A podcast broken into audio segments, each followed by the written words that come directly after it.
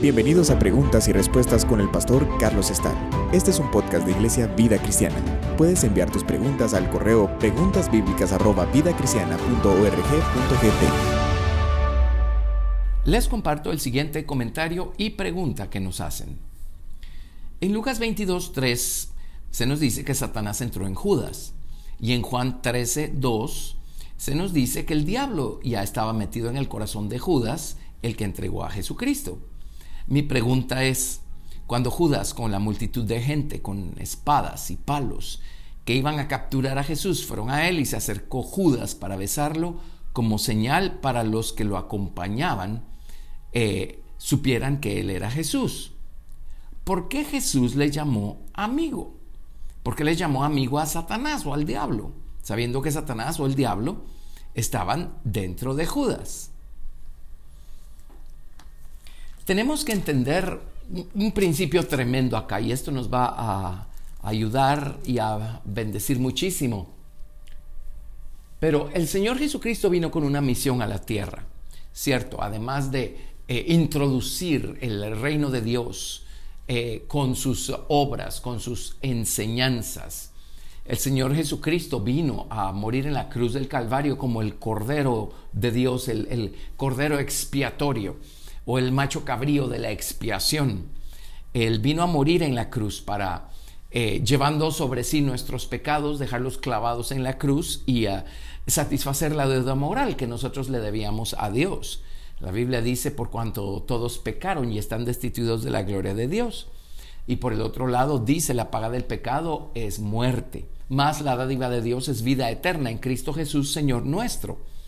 Así es que para que la deuda moral quedara saldada, hubiéramos tenido que morir todos. Pero Jesucristo murió tomando nuestro lugar, para que ahora por medio de nuestra fe en Él podamos nosotros ser reconciliados con el Padre, ser justificados o declarados libres de culpa y podamos eh, vivir eternamente. Así es que Jesús vino con ese propósito. Él, él, vino para morir en la cruz del Calvario. Él vino para ser crucificado por nosotros. Eh, les leo en Juan capítulo 12 las siguientes palabras, a partir del verso 23. Jesús dijo, Jesús les respondió diciendo, ha llegado la hora para que el Hijo del Hombre sea glorificado. De cierto, de cierto os digo que si el grano de trigo no cae en la tierra y muere, queda solo. Pero si muere, lleva mucho fruto. El que ama su vida la perderá, y el que aborrece su vida en este mundo, para vida eterna la guardará. Si alguno me sirve, sígame. Y donde yo estuviere, allí también estará mi servidor. Si alguno me sirviere, mi Padre le honrará. Ahora está turbada mi alma, ¿y qué diré? Padre, sálvame de esta hora, mas para esto he llegado a esta hora. Estas son palabras de Jesús. Jesús dijo, para esto vine. Él sabía que eh, estas palabras las habló aquí ya en el final de sus días, antes de celebrar esa última Pascua y de ser capturado y de morir en la cruz del Calvario. Dijo, ha llegado la hora. Y por el otro lado dijo, para esto he llegado a esta hora. Yo vine para morir en la cruz. Y él también anticipó eh, la manera como debía morir. En el versículo 32 dice, y yo, si fuere levantado de la tierra, a todos atraeré a mí mismo. Y decía esto dando a entender de qué muerte iba a morir. Le respondió la gente, nosotros hemos oído de la ley que el Cristo permanece para siempre. ¿Cómo pues dices tú que es necesario que el Hijo del Hombre sea levantado? ¿Quién es este Hijo del Hombre? Entonces Jesús les dijo, aún por un poco está la luz entre vosotros, andad entre tanto que eh, tenéis luz para que no os sorprendan las tinieblas, porque el que anda en tinieblas no sabe a dónde va. Entre tanto que tenéis la luz, creed en la luz, para que seáis hijos de luz. Así es que las multitudes entendieron que Jesús estaba refiriéndose a ser levantado en una cruz. Esa era la manera como en tiempos del imperio romano eh, eh, condenaban a las personas dignas de muerte. Por supuesto Jesús no era digno de muerte, eh, ni siquiera en los términos legales del Imperio Romano. Pero pues él fue entregado por las autoridades judías para que él fuera crucificado. Ahora, Jesús le llama amigo a Judas en Mateo capítulo 26. Vamos a leer en Mateo 26, eh, a partir del verso 40 encontramos a Jesús en el Getsemaní haciendo esta, esta oración tan intensa cuando sus, los discípulos que estaban con él habían dormido.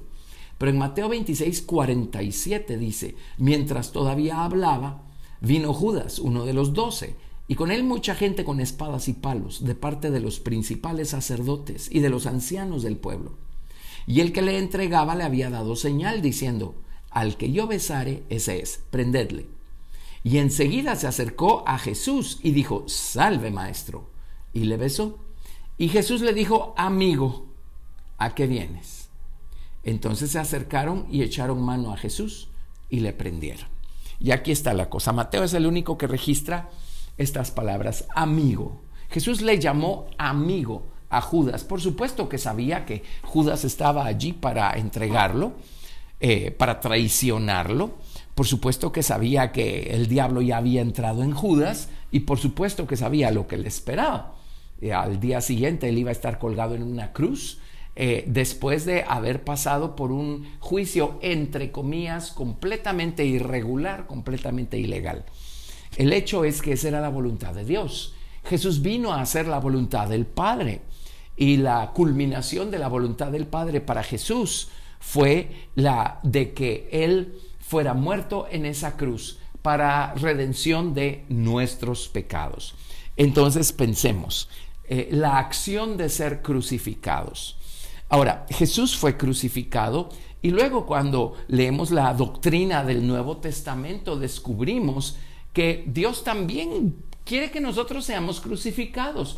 Por supuesto, no como Jesús y, no para redimir a nadie, pero nosotros también necesitamos estar completamente rendidos a la voluntad del Padre. Esa es una de las tantas lecciones que obtenemos del hecho que Jesús se dejó crucificar. Fue una demostración eh, tremenda de su sujeción a la voluntad del Padre y al plan maestro del Padre. Eh, cuando somos crucificados quedamos inmovilizados. Nuestras manos ya no pueden moverse, nuestros pies ya no pueden moverse, nada en nosotros puede moverse. Pablo dijo, por un lado, con Cristo estoy juntamente crucificado, y ya no vivo yo, mas vive Cristo en mí, y lo que ahora vivo en la carne lo vivo en la fe del Hijo de Dios, el cual me amó y se dio a sí mismo por mí. En un lado de la balanza, Pablo está diciendo, ya Jesucristo murió por mí. Eso significa que yo ya morí, ya pagué mi deuda. Ahora todo lo que me queda es vivir esta vida abundante, esta vida de resurrección en Cristo Jesús.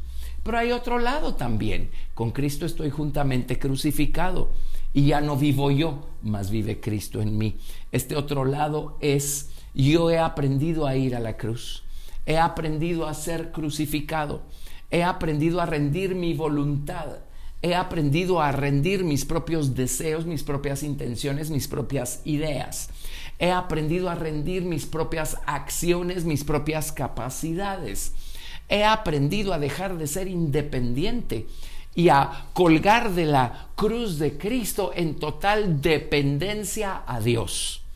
Otro principio tremendo que implica lo que Pablo estaba diciendo allí es, he aprendido a que si hay momentos en donde tengo que morir a mí mismo o tengo que padecer de alguna manera, todo lo que tengo que hacer es confiar en Dios. Yo sé que para mí hay un tercer día yo sé que para mí hay una resurrección. Y uh, muchas veces Dios permite que seamos crucificados y uh, cuando hemos aprendido la lección y cuando nuestra voluntad está completamente rendida a la del Señor Jesucristo, vamos a saber esperar con confianza, con paciencia, a que pues Dios estará dándole muerte a algo que obviamente tenía que morir en nuestra vida, pero hay una resurrección a la vuelta de la esquina para que haya resurrección tiene que haber crucifixión primero. Así es que tenemos que esperar. Cuando estamos siendo crucificados por algo o por alguien, solo tenemos que confiar en Dios y esperar a que sea Dios que redima, a que sea Dios el que nos levante de esa condición, a que sea Dios que manifieste su gloria de resurrección en nuestra vida. Jesús fue sin ningún temor a la cruz. El libro de Hebreos dice, quien por el gozo puesto delante de él. Así es que el Señor Jesucristo menospreció la vergüenza, no le importó la vergüenza a la que iba a ser expuesto. El Señor Jesucristo fue con gozo, sabiendo que estaba haciendo la voluntad del Padre y por supuesto sabía que venía ese tercer día en el que él iba a ser resucitado por la gloria del Padre. Y él eh, habrá o quedó eh, perfectamente completo y perfeccionado, como dice el libro de Hebreos, porque Él habrá probado con esto su perfecta obediencia a Dios el Padre en medio de estas situaciones de dolor y de humillación. Así es que em, nosotros también tenemos que ser crucificados. Pablo, por otro lado, dice, cada día muero. En un lado de la balanza lo que estaba diciendo es, yo estoy expuesto a la muerte todo el tiempo por causa de Cristo, eh, porque hay gente pues que no quiere oír el mensaje. Pero por el otro lado también Pablo está diciendo, yo he aprendido a morir a mí mismo todos los días, a dejarme crucificar. Nos crucifican las circunstancias cuando éstas están completamente fuera de nuestro control. Nos crucifica la gente cuando nos acusan en falso o o nos rechazan, muchas cosas nos crucifican. Ahora, cuando la voluntad de Dios es que seamos crucificados, necesitamos ayuda. Nadie puede crucificarse a sí mismo. Pues no digo que pase, pero podremos meternos el clavo en los pies y todavía tenemos las dos manos. Podemos meternos otro clavo en una de las dos manos, con la otra pues tenemos el martillo pero luego, ¿cómo vamos a terminar de clavarnos a nosotros mismos en la cruz? Alguien tiene que hacernos el favor. Tenemos que entender que es imposible ir a la cruz sin ayuda.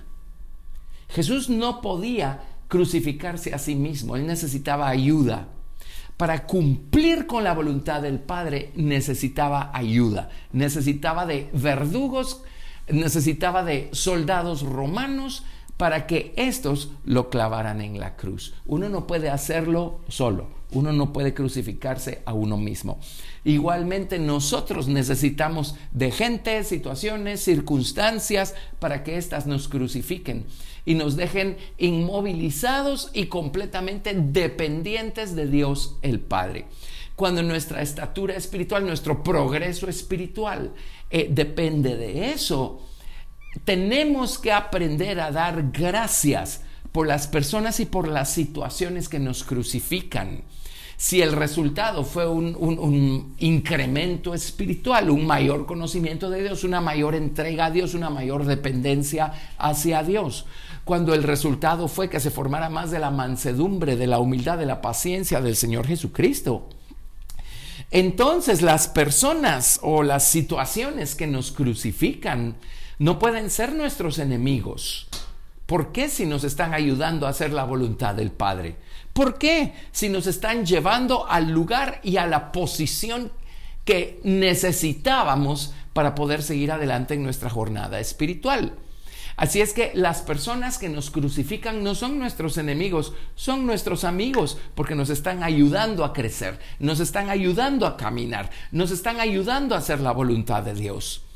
Así es que el Señor Jesucristo no podía llamarle enemigo a Judas, le llamó amigo. ¿Por qué? Le dijo, oye, Judas, tú no eres mi enemigo, tú eres mi amigo. Me estás ayudando a hacer la voluntad del Padre. Así es que gracias, alguien tenía que ayudarme a hacerlo y tú me ayudaste. Así es que amigo, gracias. Tú eres mi amigo, porque gracias a lo que tú estás haciendo, yo estoy cumpliendo con la voluntad del Padre. Ahora, esto por supuesto no cambia en nada la responsabilidad de Judas para con Dios y sabemos cuán mal terminó Judas. Pero esto explica por qué Jesús le llama amigo. Tenemos una historia paralela, similar, en el libro de Job. En el libro de Job vemos nosotros cómo eh, Dios permitió que el diablo interviniera en la vida de Job y que el diablo obrara de tal manera que despojó a Job de su hacienda, de sus posesiones, de sus hijos, todo en un solo día. El dolor al que fue expuesto Job es, es inimaginable, inexpresable. No podemos entender ese nivel de dolor. Job allí fue crucificado. Y la crucifixión no estaba completa hasta que Dios permitió que Satanás lo tocara una siguiente vez. Y en esta ocasión, en vez de tocar su hacienda y sus posesiones y a su familia, lo tocó a él, tocó su carne. Entonces Job enfermó y eh, allí es donde su esposa le dijo, maldice a Dios y muerte.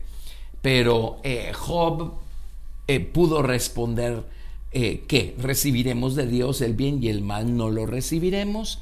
Y dice, con todo esto no pecó Job con sus labios. Pero Dios sabía que había algo muy profundo en la voluntad de Job, que de lo que Job necesitaba ser sanado, librado, redimido. Así es que cuando Job estaba en esta situación, estuvo varios días en esta situación y cuando sus amigos Elifaz, Bildad y Sofar se enteraron de las calamidades eh, que había sufrido Job, ellos vinieron para condolerse y para consolarle. Ahora, aquí es donde empieza esta, e, el, desarrollo de todo este proceso porque al principio vinieron los amigos y todos tratando de hablarle palabras muy sabias a Job. Eh, terminaron diciéndole, oye Job, no pierdas tu confianza en Dios. O sea, cuando pasan estas cosas tiene que haber razones, pero Dios es muy bueno y Dios te, Dios cuando termine con sus eh, propósitos contigo, pues te va a levantar. Y todo eso es cierto.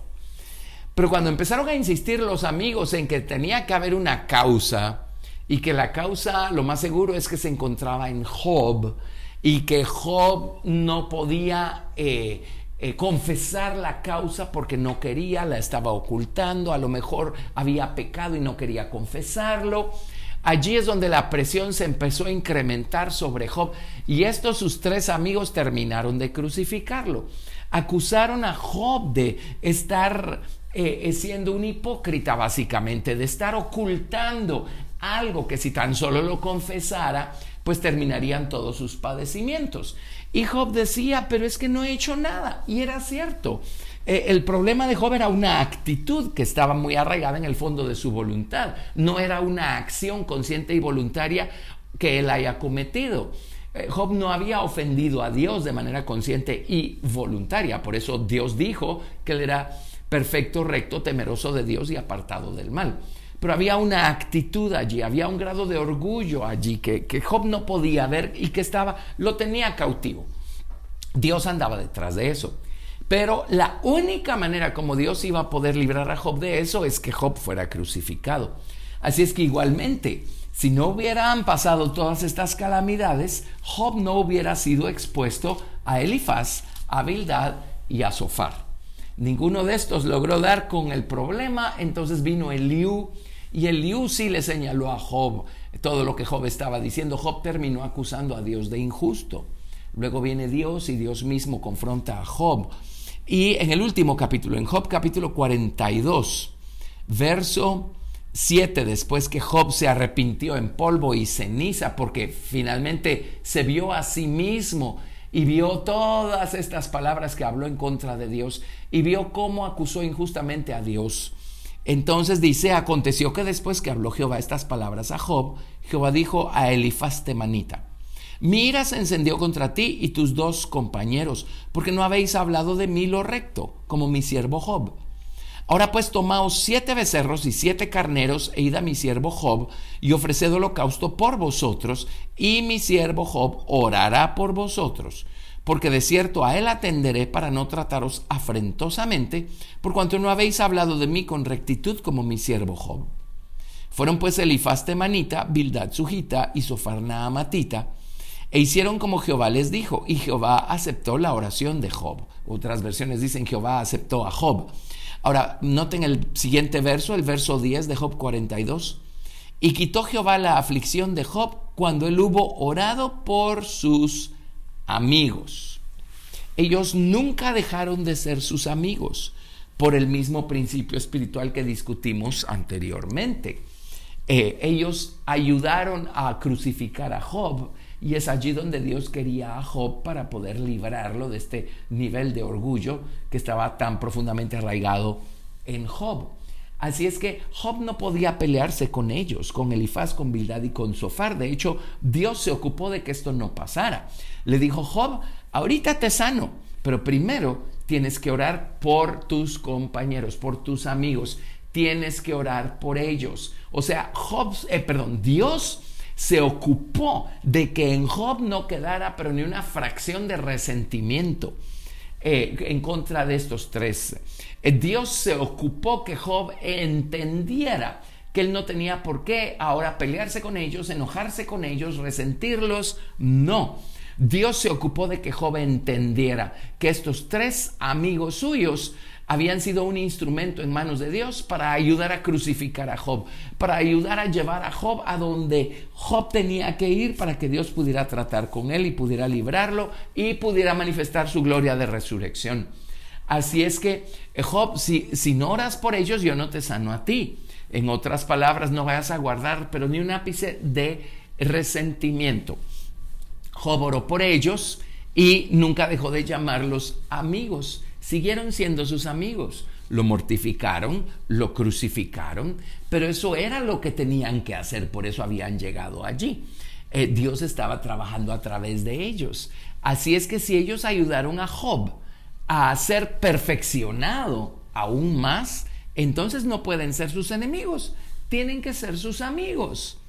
Lo mismo pues en el caso de Judas.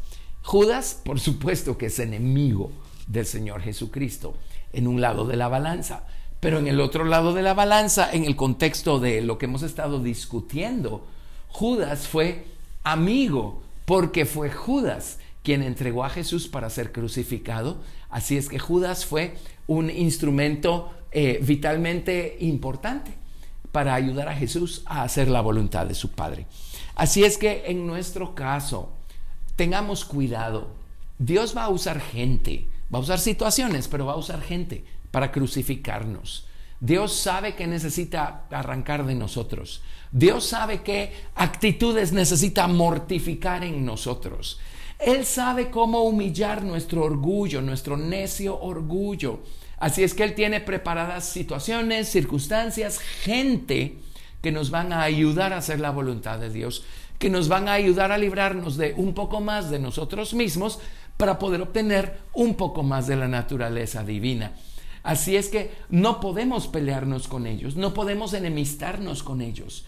Hay personas que después de que pasan por una situación determinada, le quitan el habla para siempre a las personas que los crucificaron. Eso no debe ser así, no puede ser así. Eso significa que no aprendimos nuestra lección. Esa gente es nuestra amiga, es nuestra aliada, porque pues fue del lado del dolor, pero nos llevaron a donde Dios nos quería para poder trabajar con nosotros, librarnos pues de más de nosotros mismos y formar más de la naturaleza de Cristo en nosotros.